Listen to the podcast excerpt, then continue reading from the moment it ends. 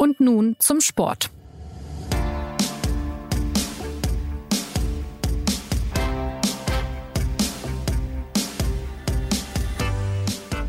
Herzlich willkommen zur neuen Folge des Sportpodcasts der Süddeutschen Zeitung. Heute mit einer Premiere, mit einer Improvisation.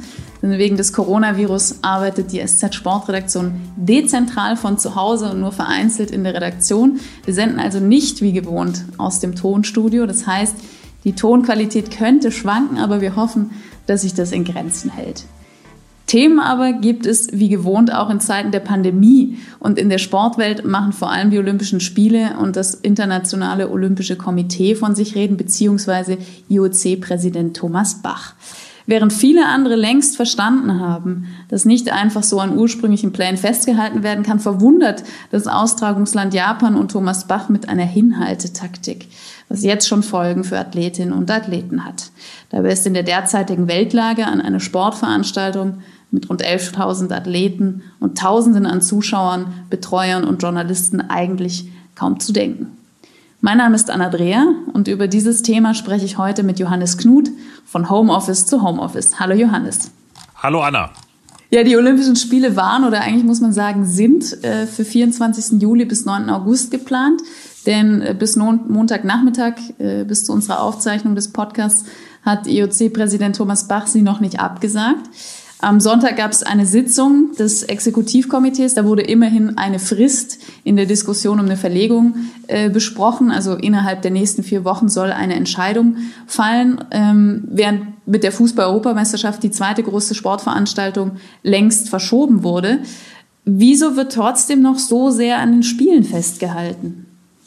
Ja, das ist eine gute Frage und ich denke, da gibt es viele offizielle und auch äh, einige inoffizielle Faktoren. Das äh, offiziellste ist jetzt mal, denke ich, dass äh, Thomas Bach und, und das IOC vor allen Dingen darauf hoffen, dass sie noch ähm, dadurch, dass sie eben diese Veranstaltung erst in Anführungszeichen Mitte Juli beginnt, dass sie jetzt noch etwas Zeit haben, knapp äh, nicht mehr ganz vier Monate und sich in dieser Zeit das Virus doch irgendwie noch sehr dynamisch, äh, so, so schnell wie es sich jetzt dynamisch verschärft hat, sich dann auch vielleicht wieder zurückentwickeln könnte und sie äh, Zeit haben vielleicht ähm, oder die, die Möglichkeit haben, äh, die, die Spiele doch in, ab dem 24. Juli äh, losrollen zu lassen. Das Ganze wird auch in ihrer neuen Entscheidung, die sie jetzt äh, gestern Abend, äh, also am Sonntagabend äh, bekannt gegeben haben, nicht ausgeschlossen. Das heißt dort, darin zwar, man denke nur noch an abgespenkte Olympische Spiele, ja. vermutlich dann ohne Zuschauer, nur mit dem nötigsten Personal, vor allem Athleten und, und äh, TV-Reportern und Stationen.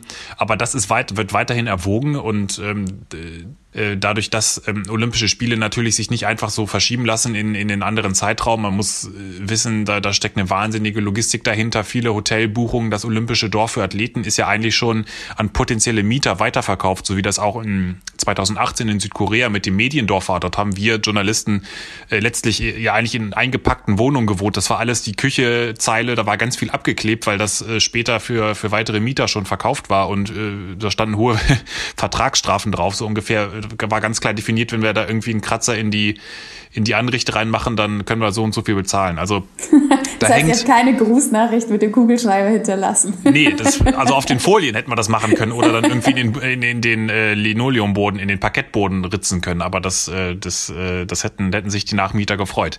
Nein, das ist, äh, also da hängt natürlich viel dran, aber äh, man muss natürlich auch sagen, dass äh, da natürlich auch viele vertragliche Sachen im Hintergrund eine Rolle spielen. Wenn ich die Olympischen Spiele einfach mal so absage, dann, dann kommen natürlich im Zweifel gewisse äh, ähm, Schadensersatzforderungen auf, auf das IOC und auch auf die japanischen Olympia-Ausrichter statt ähm, äh, zu. Und äh, natürlich sind die gegen alles möglich versichert, aber es ist immer natürlich besser, wenn man Olympische Spiele verschiebt, anstatt sie gleich komplett abzusagen, weil dann erbringe ich ja immer noch irgendwann eine Leistung. Ähm, und, und das sind, da sind jetzt viele Fragen im Hintergrund, natürlich auch wirtschaftlicher Natur sicherlich, ähm, die, die da jetzt äh, eine Rolle spielen.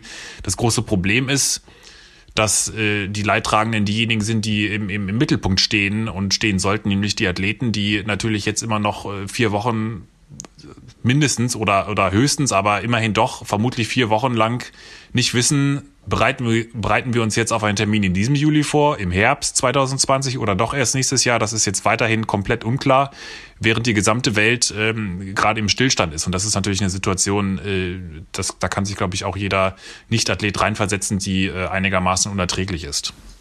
Du hast ja äh, auch schon mit Athleten gesprochen, die sich ähm, oder auch Kollegen von uns haben schon mit Athleten gesprochen, die sich teils für die Spiele schon qualifiziert haben und teils eben noch nicht und, und das aber natürlich hoffen, noch zu schaffen.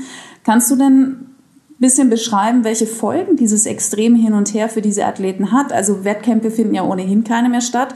Die Trainingsstätten sind für ganz viele geschlossen. Also abgesehen davon, dass es ja höchst unfaire, muss man sagen, Spiele wären, was die Vorbereitungsbedingungen der jeweiligen Athleten angeht. Ja, das, ich glaube, das, man muss sich ja so einen Trainingsplan, so ein Athletenleben ist ja eigentlich normalerweise durchgetaktet bis auf die Minute. Wann, bis auf den Mittagsschlaf, auf jede, jeder, jede Trainingseinheit hat irgendeine, ähm, wirkt sich auf irgendeinen Wettkampf, auf irgendeinen Vorbereitungswettkampf, auf die nächsten Vorbereitungswettkampf, auf die Qualifikation, dann, dann soll man da nochmal ein bisschen ruhiger machen, dann baut man die Form auf. Das ist ja alles ein, ein wirklich durchgeklügeltes System, wie, wie eine riesen äh, Maschine. Und, und, und die steht jetzt komplett still. Und, und ähm, keiner weiß, äh, wie, wie eigentlich und, und wann es weitergeht. Und für einen Athleten, der natürlich eigentlich alles immer im Dienst eines ganz klaren Ziels äh, und eines im, am Ende halt von vier Jahren von so einem olympischen Zyklus an einen einzigen Tag nicht ausrichtet, der, der ist plötzlich mit kompletter, ähm, ja, der ist einfach, äh, da, da sind gerade sämtliche Strukturen und, und Ziele eigentlich aufgelöst. Und, und das ist natürlich für jemanden, dessen Leben so ähm, ja dann doch eigentlich fremdbestimmt ist, auch wenn er Athlet natürlich auch gewisse, ähm, äh, als gerade Individualsportler natürlich auch viele eigene Entscheidungen treffen, aber eigentlich ist das ja eine unfassbare Fremdbestimmung auch, so wie wir ja eigentlich auch von, von Terminen, von Sitzungen, von Deadlines, allen möglichen bestimmt sind. Und ähm, das, das fällt jetzt mehr oder weniger komplett weg. Dann kommt natürlich noch dazu, wenn ich jetzt, sage ich mal, Speerwerfer bin oder auch Stabhochspringer, ich muss ja eigentlich in irgendwelche öffentlichen ähm, oder städtischen Trainingseinrichtungen nutzen. Ich brauche Trainer, ja. mit denen ich kommuniziere, ich brauche Techniktipps, ich brauche alle möglichen, ähm, viel Input, das kann ich gerade alles nicht machen. Ja. Und äh, das ist ja auch das, was viele Leichtathleten schon moniert haben. Sie, sie werden jetzt eigentlich von ihren Regierungen gezwungen, weltweit ganz unterschiedlich teilweise, die, das ist alles geschlossen und ähm, werden aber jetzt eigentlich dadurch, dass es heißt, okay, bereitet euch mal vor, es kann sein, dass es schon noch im Juli stattfindet, hat man ständig schlechtes Gewissen. Ja, soll ich jetzt was machen? Muss ich, soll ich mich jetzt vielleicht sogar über Vorschriften hinwegsetzen? Muss ich irgendwelche Ausnahmegenehmigungen mir besorgen, dass ich doch trainieren kann? Wenn ich es nicht mache, kommt das am Ende, zerstört das am Ende meine Vorbereitung.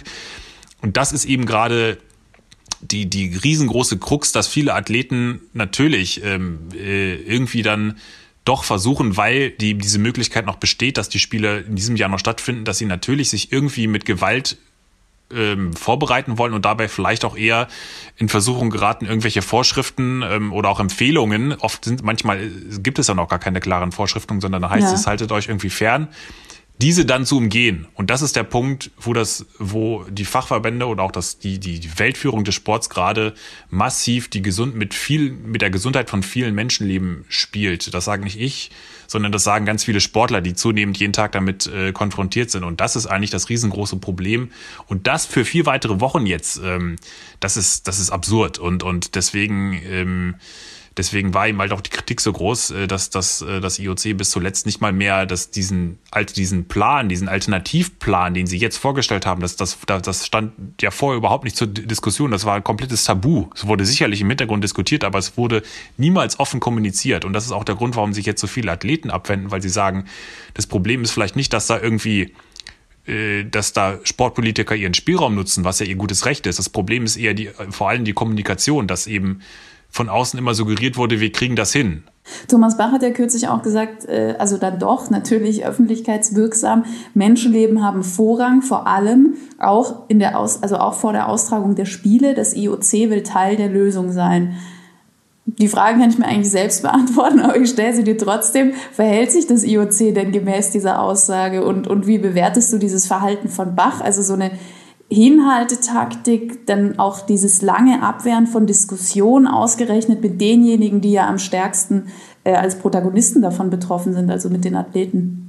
Also erstmal muss man ja sagen, diese, diese Nachrichten, an denen wird ja diese, diese Formulierung, da, da feilt ja eine ganze Kommunikationsabteilung dran. Und wenn man sich jetzt das mal nach und nach anschaut, ähm, noch vor wenigen Wochen, da, da war das ja, klang das ja völlig anders. Da standen nur die Olympischen Spiele an erster Stelle. Und, und Thomas Bach hat noch in einem ARD-Interview gesagt, ähm, als, als er darauf angesprochen wurde, dass ja. ähm, im Juli die Krise wahrscheinlich erst so richtig ihren Höhepunkt erreicht. Da hat er gesagt, na ja, wir haben, äh, das stimmt schon, wir haben, das, das ist ein Problem für unsere Qualifikationswettkämpfe. Ohne irgendeinen, ohne die, die, ähm, die Gesundheitsfolgen auch überhaupt äh, zu erwähnen, beziehungsweise ganz am Ende dann ganz kleinlaut anzufügen, na ja, wir, wir richten uns da, wir, wir stimmen uns da mit der WHO, mit der Weltgesundheitsorganisation ab. Und äh, also es war für ihn, es war immer ganz klar, wurde ganz klar kommuniziert, unsere olympischen Interessen sind äh, mindestens genauso gewichtig wie die Gesundheit. Und jetzt fangen sie an, das so nach und nach umzudrehen, weil sie das, weil sie merken, dass sie dafür massiv in die Kritik kommen. Und sie nennen es aber immer noch, ähm, äh, bis zuletzt haben sie es immer noch in einem Atemzug genannt. Erstens, die Gesundheit ist wichtig und zweitens unsere olympischen Interessen. Aber, aber man muss doch sehen, also jetzt auch aus IOC-Sicht, äh, wie unglaubwürdig das auch ist, oder? Also von, von vornherein. Ja, also äh, Thomas Bach ist sicherlich nicht dumm, aber ähm, es ist halt nun mal so und das ist, glaube ich, ähm, da, da kommen wir jetzt schon so ein bisschen auf die Metaebene, aber das ist, um, um einzusehen, dass, dass der Sport gerade zweitrangig ist. Und das sehen ja eigentlich alle Menschen mit einem klaren Menschenverstand, gesunden Menschenverstand gerade ein, dass der Sport gerade das maximal zweitwichtigste ist, über das ja. wir reden dann müsste ich ja einsehen, dass meine Organisation, die Olympischen Spiele, auch nachrangig sind und nicht wichtig, dass damit jetzt nicht irgendwelche Weltprobleme ge äh, gelöst werden und dass sie schon gar nicht, dass es schon gar nicht wichtig ist, dass das und wie sie stattfinden. Also ist auch wichtig, aber es ist jetzt nicht der Hauptpunkt. Und dafür müsste ich aber mir eingestehen, dass meine Organisation gewissermaßen verzichtbar ist. Und das ist natürlich okay. für einen That's the problem. und das ist natürlich für einen Ringezirkel, der der seit Jahrzehnten in fünf Sterne Hotels durch die Welt jettet, ständig ja. von Staatschefs hofiert wird und und hofiert werden will, ist das natürlich, das, das klingt für uns jetzt ganz äh, von außen, sagt man, na klar, Sport ist jetzt nicht wichtig, aber für diejenigen, die ständig in so einer olympischen Blase leben ja. und von ihr gepampert werden, das ist natürlich eine völlig andere ähm, Wahrnehmung. Und ich glaube schon, dass es einen Effekt hat natürlich. Und dann auch, wenn ich mich so eingerichtet habe als, als jemand, der ähm, für sich in Anspruch nimmt, dass der Sport immer mit einer Stimme sprechen soll, das ist ja ein ganz klares äh, Leitmotto von Bachs äh, Präsidentschaft, dass er sagt, Unity in Diversity, der Sport soll mit einer Stimme sprechen und, und keine irgendwie abweichenden Meinungen. Dann, mit seiner, dann, äh, vermutlich, ne? ja, natürlich, natürlich sind das immer alles äh, ganz verschiedene Athletenkommissionen und Gremien, die das immer in demokratischen Prozessen abstimmen. Äh, in, das ist natürlich, äh, wer Thomas Bach kennt und das haben Wegbegleiter ja lang genug beschrieben, der weiß, dass er da, äh, dass äh, diese hierarchische Struktur in Sportorganisationen, vor allen Dingen vom IOC, äh, das gar nicht so zulässt und auch nicht gewollt ist. Da, da, da wird von oben etwas vorgegeben und das ist ja auch das, was Athletenvertreter eben kritisiert haben in Austauschen, dass er von, dass überhaupt keine Debatte zugelassen wurde in dem Austausch, sondern es eigentlich doziert wurde von oben herab, wie die, wie der Fahrplan ist und alles andere wurde abgewürgt. Und um, um nochmal auf deine letzte Frage zurückzukommen, äh, was das IOC denn selbst äh, vorlebt, ähm, beziehungsweise diese Diskrepanz zwischen dem, was sie sagen, was jetzt angeblich wichtig ist und was sie selbst tun. Sie haben ja vor bis vor einer Woche, als schon Europa quasi im kompletten mehr oder weniger alles runterfuhr mhm. und in, in Großbritannien immer noch das öffentliche Leben tobte, mehr oder weniger, was auch schon völlig unverantwortlich war. Ähm, Wo äh, auch das noch zur Erinnerung in einem Marathon gelaufen wurde auch oder zumindest auch noch irgendwelche großen Pferdefestivals ähm, äh, Derby stattfanden, da hat das IOC noch in London vor Zuschauern ein Boxturnier ausgerichtet, weil der Boxverband wegen Korruption äh, das nicht mehr darf und das IOC quasi kommissarisch die Organisation der Qualifikation übernommen hat. Und da haben sie ja. noch vor Zuschauern Athleten in einen Vollkontaktsport ähm, reingehetzt Natürlich auch vor dem Hintergrund, dass, dass man sonst wahrscheinlich mit einem Alternativtermin Probleme kriegt, haben versucht, das noch durchzuziehen und erst nach großem Protest das abgebrochen. Und daran sieht man, ich, ich glaube, das sagt alles, die Diskrepanz zwischen dem, was sie vorgeben und, und das, was wirklich ihr Interesse ist, nämlich irgendwie dieses Geschäftsmodell noch äh, am Laufen zu halten, so gut es geht. Und, und das ist äh, auch damit äh, gefährdet man im Grunde ähm, leichtfertig äh, die Gesundheit. Und, und ähm, das, ist, das ist das, was, glaube ich, jetzt äh, zunehmend auch ähm, ein Problem wird, dass, dass äh, wenn sie so weitermachen, äh, dass, dass die Olympischen Spiele nicht irgendwie äh, ein Zeichen von Verbindung sind und, und Hoffnung, sondern ähm, äh, das Potenzial haben, die, die größte globale Virenschleuder zu werden, zumindest wenn sie ähm, in diesem Jahr noch stattfinden sollen oder halt diese Maschine weiterläuft. Und, und das ist die ganz große Gefahr für natürlich für eine Organisation wie das IOC, dass das jetzt ähm, äh, an ihnen hängen bleibt. Und, und selbst wenn sie jetzt einlenken, ähm, machen sie sich doch sehr, sehr unglaubwürdig. Und das ist schon auch eine große Gefahr äh, für die Glaubwürdigkeit dieser Organisation. Wenn auch das IOC noch sehr daran festhält und noch daran glaubt, also ich meine, es kann ja äh, niemand mit Gewissheit voraussagen, wie lang das Coronavirus die Welt noch so in Atem hält. Aber es ist doch sehr wahrscheinlich, dass es im Sommer noch nicht komplett verschwunden ist, beziehungsweise selbst wenn es weitgehend eingedämmt werden sein sollte, du hast das Stichwort gerade schon gesagt, dann wären die Olympischen Spiele für die Viren das reine Festival, es wäre eine reine Virenschleuder, weil eben aus allen Erdteilen Leute dorthin und wieder zurückreisen würden in ihre Länder. Also eine Komplettabsage der Sommerspiele hat Bach zwar ausgeschlossen, aber gehen wir jetzt mal realistisch an die Sache ran und sagen, es gibt eigentlich keine Alternative dazu. Welche Szenarien wären denn alternativ zur Austragung diesen Sommer und auch mit welchen Konsequenzen? Ja gut, das, das Erste, was man natürlich machen kann ähm, oder was sie immer noch nicht ausgeschlossen haben, ist, dass sie es ohne Zuschauer im Juli stattfinden lassen. Wobei auch da, äh, das, das hattest du ja schon gerade richtig gesagt, das wäre, ähm, äh, muss man natürlich damit rechnen, dass das ähm, eigentlich ausgeschlossen ist, äh, weil, weil dann in einer Welt ohne Impfstoff und, und äh, Zehntausenden Sportlern und Mitarbeitern, die trotzdem aufeinander hocken, äh, ein, ein hochinfektiöses Virus natürlich ähm, paradiesische Zustände hätte. Und diese Menschen gehen dann, dann ja in die ganze Welt zurück und könnten das dann weitertragen, in, in, in, auch, auch in Länder, in denen die Gesundheitsvorkehrungen viel schlechter sind als in Japan, wo die Krise bisher noch viel weniger zu spüren ist. Wobei auch da ja die Frage ist, ob die Japaner wirklich so gut Vorkehrungen äh, getroffen haben oder das allein daran liegt, dass sie so wenig testen. So kann man natürlich auch die Fallzahl niedrig halten. Also das ist ja, ja nochmal eine weitere Frage. Die nächste Variante wäre der Herbst 2020. Das wäre allerdings ähm, allein schon deswegen sehr fraglich, weil das Virus dann kaum, äh, also da hat man ein paar Monate Zeit gewonnen, aber die Problematik ist im Grunde hochwahrscheinlich ge genauso, wie es auch im Juli ist. Ob das nun im Juli oder im Oktober ist, ähm, das kann ich mir nicht vorstellen, dass es klappt. Ja. Die nächste, eigentlich, eigentlich einzige realistische Variante wäre der, der Sommer 2021 oder die realistischste, weil dann hättest du im, dem, im Weltsportkalender noch relativ viel Platz. Die Fußball-EM soll da zwar auch stattfinden, aber das wäre in diesem Jahr ja genauso gewesen.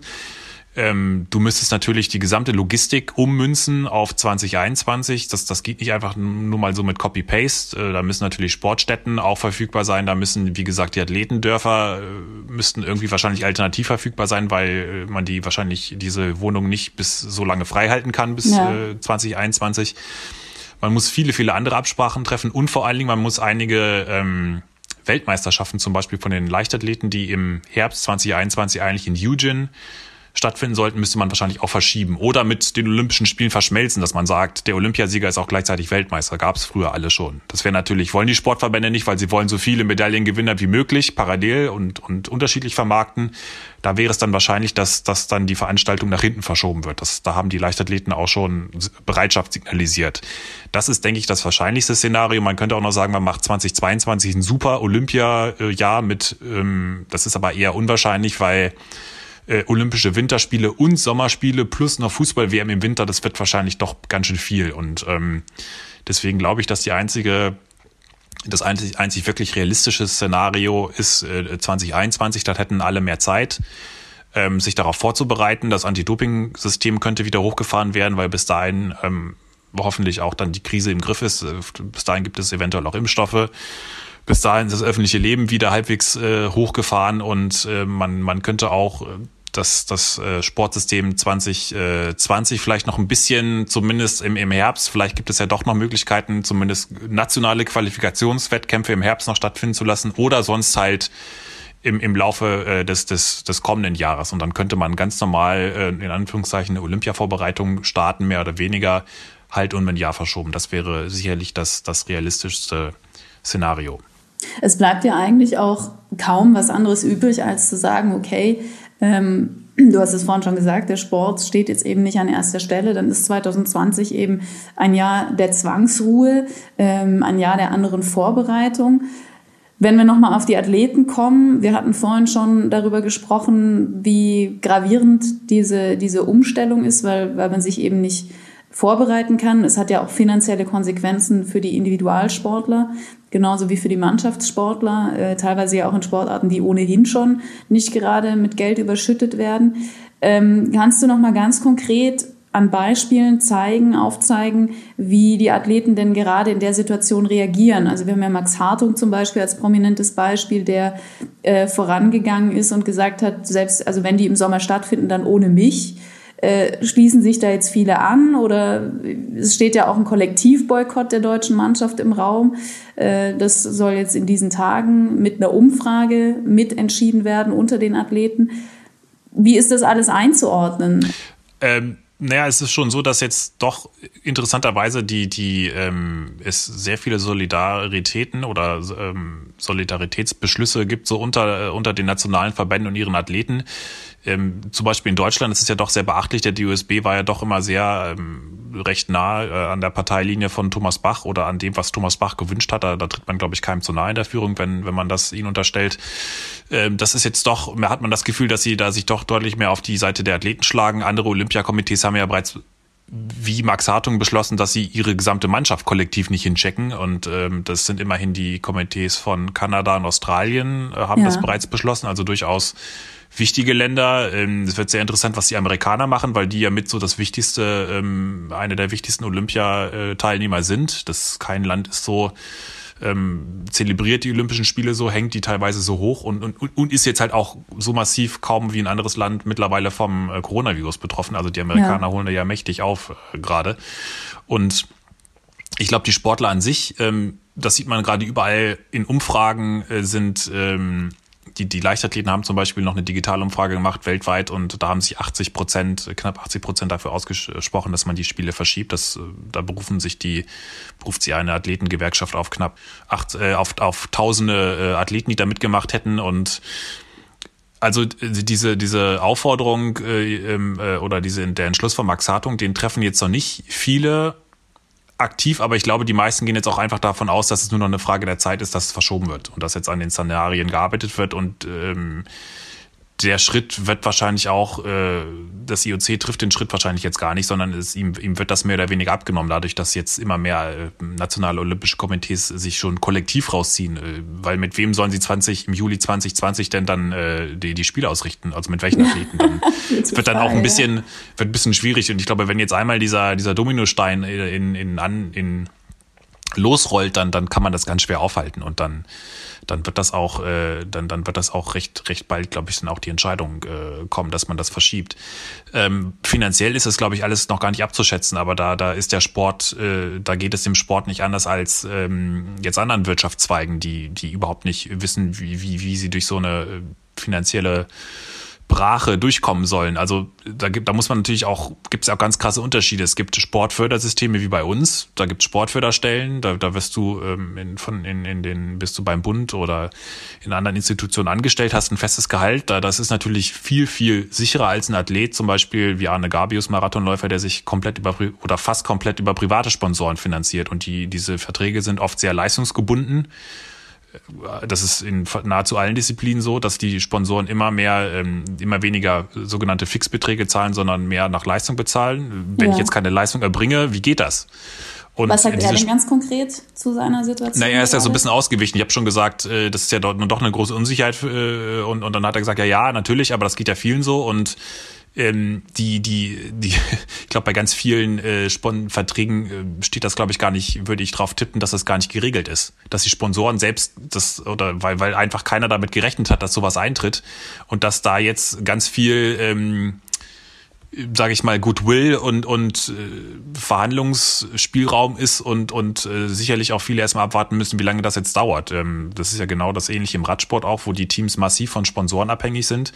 Wenn da jetzt ein Sponsor irgendwann sagt, ich habe jetzt keine Lust mehr, ich habe jetzt oder ich muss mein Unternehmen zusperren, weil ich sonst meinen Mitarbeitern, ähm, äh, ich muss erstmal gucken, dass mein Betrieb überhaupt weiterläuft. Ich kann jetzt nicht noch ja. äh, hier euer, äh, meine Sponsorenbeiträge zahlen, dann wird es natürlich echt schwierig. Und ähm, jetzt sind alle noch so ein bisschen, na ja, gucken wir mal, aber ich glaube, mittel- bis langfristig wird das ganz schön schwierig. Und, und viele Athleten hängen ja auch davon ab, gerade die, die nicht so in so Sportfördersystemen drin sind wie bei uns, wenn das über den Bund läuft, gerade in Australien und auch Amerika, die hängen natürlich massiv auch so von, von privaten Sponsoren ab und auch einfach von Preisgeldeinnahmen bei Meetings. Und die gibt es jetzt alle nicht. Also das sind ja eigentlich freie Unternehmer, die wie alle anderen freien Unternehmer auch gerade ähm, massiv davon bedroht sind. Und ähm, so wie hier natürlich da wirklich ähm, massive finanzielle Schäden drohen, kann das durch den Sport noch auch sehr, sehr, sehr große äh, Probleme hervorrufen. Die Frage ist halt, wie schnell können Sie diesen Betrieb vielleicht irgendwie unter, unter äh, Ausschluss von Öffentlichkeiten weiterführen, dann, weil dann natürlich genau die gleichen Logiken in abgespeckter Form greifen wie im Fußball solange ein Produkt da ist, zahlen wiederum TV-Anstalten und, und so kommt dieser ganze Geldfluss dann doch wieder ins Laufen. Aber also das heißt, in umgedrehter, in, in, in äh, wenn wir uns jetzt mal versuchen, in den Kopf von Thomas Bach reinzuversetzen, dann könnte seine Logik quasi auch heißen, ich tue eigentlich den Sportlern was Gutes, weil selbst wenn es jetzt keine äh, Wettkämpfe gibt zur Vorbereitung, wenn wir uns irgendein anderes Qualifikationssystem überlegen müssten, dann wären die Olympischen Spiele eine Möglichkeit, den finanziellen Ausfall gering zu halten. Naja, das, äh, das funktioniert so nicht. Und, und ähm, das ist eher das Gegenteil der Fall, weil die Olympischen Spiele sind natürlich ein, ein großer Fixstern, aber da, da kommt ja bei den Athleten lange nicht so viel rum, wie, wie, ähm, wie man glauben könnte. Das, äh, die Verteilung, das ist ja auch der ganz große ähm, Streitpunkt gewesen, weshalb Athleten gerade für mehr äh, Beteiligung an den Summen kämpfen. Bisher ja. erfolglos. Das, die Verteilung läuft ja so, dass IOC erhält die Einnahmen und verteilt die an seine vielen nationalen Komitees und Fachverbände, Weltfachverbände weiter viele könnten ohne diese Einnahmen überhaupt nicht, Tantiemen überhaupt nicht überleben. Ja. Und das olympische Solidaritätsmodell sogenannte setzt dann darauf, dass die Verbände dann wiederum ihre Sportler versorgen. Aber da versickert halt so viel in anderen ähm, ja, Anliegen, Kanälen, oft ja auch legal, aber auch äh, völlig äh, nachvollziehbar in Talentförderung, in, in äh, allen möglichen anderen Maßnahmen. Aber halt eben, es kommt im Grunde äh, viel zu wenig beim Sportler an. Man muss sich ja nur mal angucken, was das Durchschnittsgehalt hier von einem äh, ähm, Sportler ist, äh, der in Deutschland, der nicht durch irgendwelche Sportfördergruppen gefördert werden. Das, das, das ist äh, ein besseres Studentengehalt, wenn überhaupt. Und im Gegenteil, diese Hinhaltetaktik ist genau das, äh, verursacht genau das Gegenteil, weil jetzt nämlich alle weiteren nationalen Meetings und, und der gesamte national, die ganzen nationalen Veranstaltungskalender hängen ja auch an den Olympischen Spielen dran. Und, und solange Olympia immer noch das Szenario unklar ist, können die zum Beispiel nicht abgesagt werden die deutschen Meisterschaften in, in, in Braunschweig oder auch diese ganzen äh, deutschen Meisterschaften, die Anfang Juni stattfinden sollten, die ja. sind jetzt auch, ist auch unklar, ob die noch weiter stattfinden können. Und je länger du natürlich wartest, desto schwieriger wird es dann auch für die Veranstalter dann, dann müssen sie irgendwann absagen und, und je länger man wartet, desto, desto schwieriger finden sie natürlich noch Alternativtermine irgendwann im Herbst. Ein anderes riesiges Problem gerade sind die ausbleibenden Dopingkontrollen. Tests sind reduziert worden, auf Blutproben wird verzichtet, weil die Ärzte oder weitgehend verzichtet, weil die Ärzte gerade natürlich an ganz anderer Stelle gebraucht werden und, und Kontrolleure auch nicht so viel reisen können und dürfen, wie sie sonst reisen müssten, um dieses ganze Kontrollsystem aufrechtzuerhalten. Dabei findet ja der große Dopingkonsum vor allem in der Vorbereitung statt, also gerade jetzt. Wie wird sich das denn noch auswirken? Ja, wenn, wenn die Olympischen Spiele jetzt im Sommer noch stattfinden würden, dann wäre das natürlich ein gigantisches Loch und, und das entsteht auch jetzt und das ist ja das große, auch der, der, das große Problem, was alle ansprechen, dass das Problem vor allen Dingen die ganzen Restriktionen, die ganzen Ungleichheiten und, und Schäden entstehen ja nicht äh, irgendwann im Juni, Juli, äh, sondern weil jetzt eben das System so ungleich ist und alles das Leben stillsteht und das hätte massive Auswirkungen auf den Juli-Termin. Ähm, das ist so ungefähr wie wenn wir ja sagen, wir spielen das WM-Finale oder wir spielen eine Fußball-WM, aber ohne die Gruppenphase und ähm, die Mannschaften haben vorher keine Qualifikationsspiele absolviert und, und wir können auch nicht die Teilnehmer, eigentlich können wir sie gar nicht äh, ermitteln, sondern wir nehmen einfach die Besten von vor, die vor zwei Jahren mal in der Weltrangliste vorne standen, weil wir auch keine, keine Qualifikationsmodus, äh, Modi ausrichten konnten und, und gucken, wie die ähm, äh, jetzt äh, völlig unvorbereitet ein WM-Finale bestreiten. Also mhm. das ist ungefähr so äh, das Szenario, das, das äh, droht und, und, und deswegen und, und sie sind auch noch nicht getestet und, und äh, des, deswegen ähm, wäre das eine völlige Schieflage und auch deswegen ist dieser 2021er Termin wäre er äh, eigentlich der einzig sinnvolle, weil man dann diesen ganzen Vorlauf mit Training, mit Anti-Doping-Kontrollen, mit allem weiteren, äh, mit Qualifikationswettkämpfen könnte man dann einigermaßen regulär vermutlich durchziehen. Und, und äh, deswegen wäre es so sinnvoll, eigentlich das auf diesen, auf dieses Zeitfenster zu schieben.